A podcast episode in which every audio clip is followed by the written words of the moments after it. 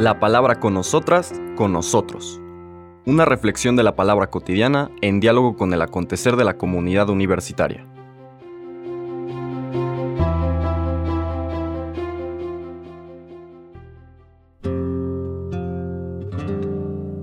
Hola, buenos días. Bienvenidas, bienvenidos a la palabra con nosotras, con nosotros. Hoy jueves 25 de enero, la liturgia nos presenta la fiesta de la conversión de San Pablo. Y por eso el texto del Evangelio que vamos a escuchar es diferente, aunque va a ser también de San Marcos, pero nos vamos al final del Evangelio, capítulo 16, versículos 15 al 18, que quieren servir desde luego de referente a esta fiesta, a la vivencia de Pablo de su conversión que encontramos descrita con mayor detalle en los Hechos de los Apóstoles en el capítulo 9 versículos del 1 al 22. Ahí lo pueden ustedes escuchar o al asistir a la liturgia de este día es la primera lectura. La lectura del Evangelio, como les decía, capítulo 16 de San Marcos, dice, en aquel tiempo se apareció Jesús a los once y les dijo, Vayan por todo el mundo y prediquen el Evangelio a toda criatura. El que crea y se bautice se salvará. El que se resista a creer será condenado. Estos son los milagros que acompañan a los que hayan creído. Arrojarán demonios en mi nombre, hablarán lenguas nuevas, cogerán serpientes en sus manos, y si beben un veneno mortal no les hará daño impondrán las manos a los enfermos y éstos quedarán sanos. Palabra del Señor.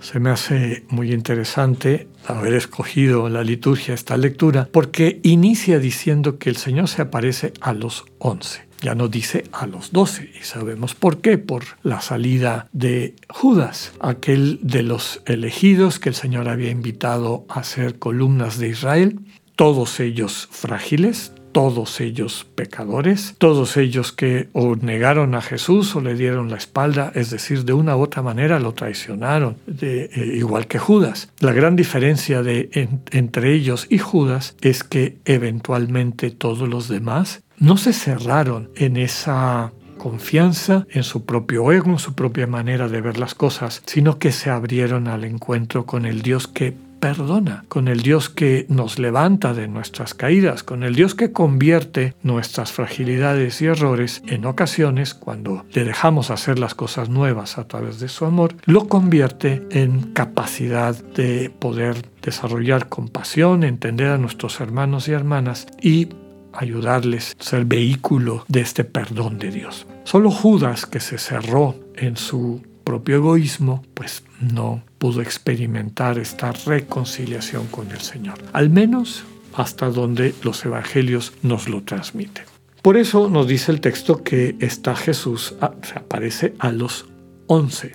Ya después el texto de los Hechos de los Apóstoles nos transmite cómo fue elegido de entre los que quedaron el que ocupó el lugar de Judas, de Judas Iscariote. Pero les digo que es interesante que se haya elegido este Evangelio para esta fiesta de la conversión de Pablo, porque algunos han dicho que el apóstol por antonomasia, es decir, el enviado por antonomasia del Señor, es Pablo. Desde luego que su dinamismo y su capacidad de transmitir la buena noticia que experimenta, que vivió en ese momento de la conversión, como se describe en la tradición de la Iglesia y celebramos el día de hoy, implicó desde luego una experiencia de perdón, una experiencia de dejar atrás su condición de perseguidor de la iglesia, de perseguidor del proyecto de Dios, sentir que Dios le acogía, que Dios no había no se había dado por vencido ante él, sino que lo fue invitando a que se integrara al propio proyecto del Señor.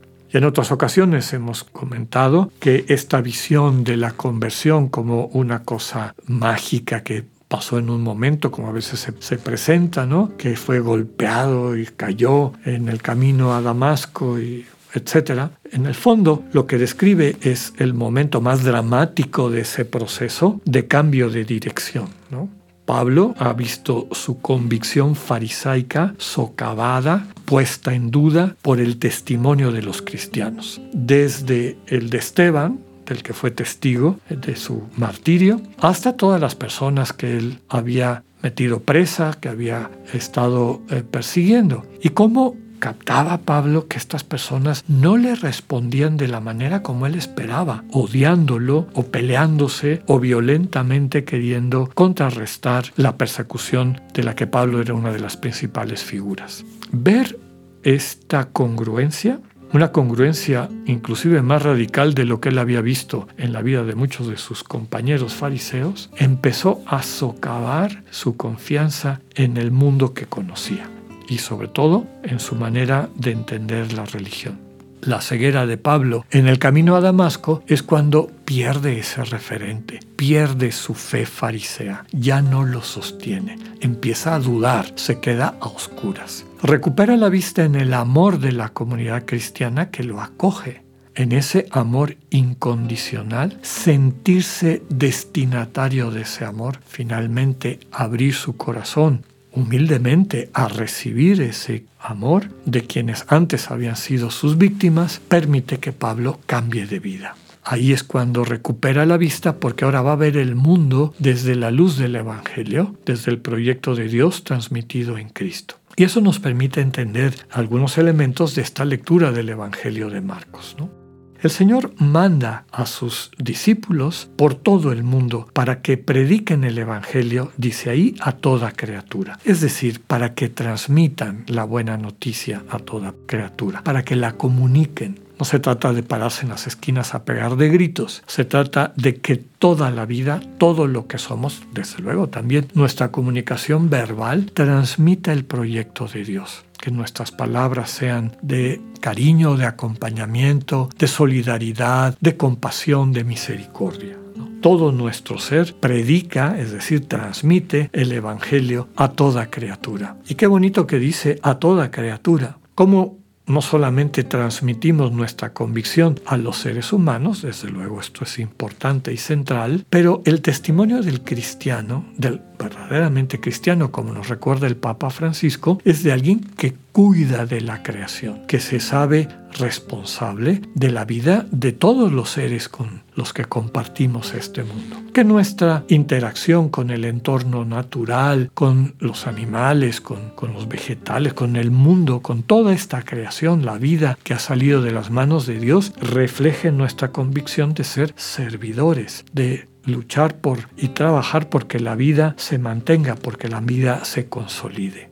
Dice el texto, el que crea y se bautice se salvará. Es decir, el que les tenga confianza a ustedes y se sumerja en esta sensibilidad, en esta manera de ser comunidad, de crecer como comunidad, que fue lo que le pasó a Pablo, se sumergió en esa comunidad cristiana y ahí empezó a recuperar la luz. El que tenga esta experiencia se va a salvar, es decir, va a encontrar la vida plena. El que se resista a esta experiencia se va a auto-excluir, es decir, se va a condenar en el sentido de lo que esa palabra implica. No va a alcanzar el proyecto que Dios tiene para él, para ella. Qué milagros, es decir, qué fuerzas especiales acompañarán a quienes vivan desde este proyecto de Dios, pues que arrojarán demonios en nombre de Jesús, es decir, van a liberar a sus hermanos y hermanas de lo que les oprime, hablarán nuevas lenguas, es decir, siempre traducirán la buena noticia de manera que sea accesible a quienes les escuchan, cogerán serpientes en sus manos y venenos y no recibirán daño, es decir, el mal no tiene poder sobre ellos. E imponiendo las manos a enfermos, estos quedarán sanos. Pidámosle al Señor por intercesión de San Pablo en esta fiesta que podamos profundizar en nuestra conversión, en este camino de transformación de quienes somos para podernos convertir en buena noticia de nuestros hermanos y hermanas. Que tengan un buen día, Dios con ustedes.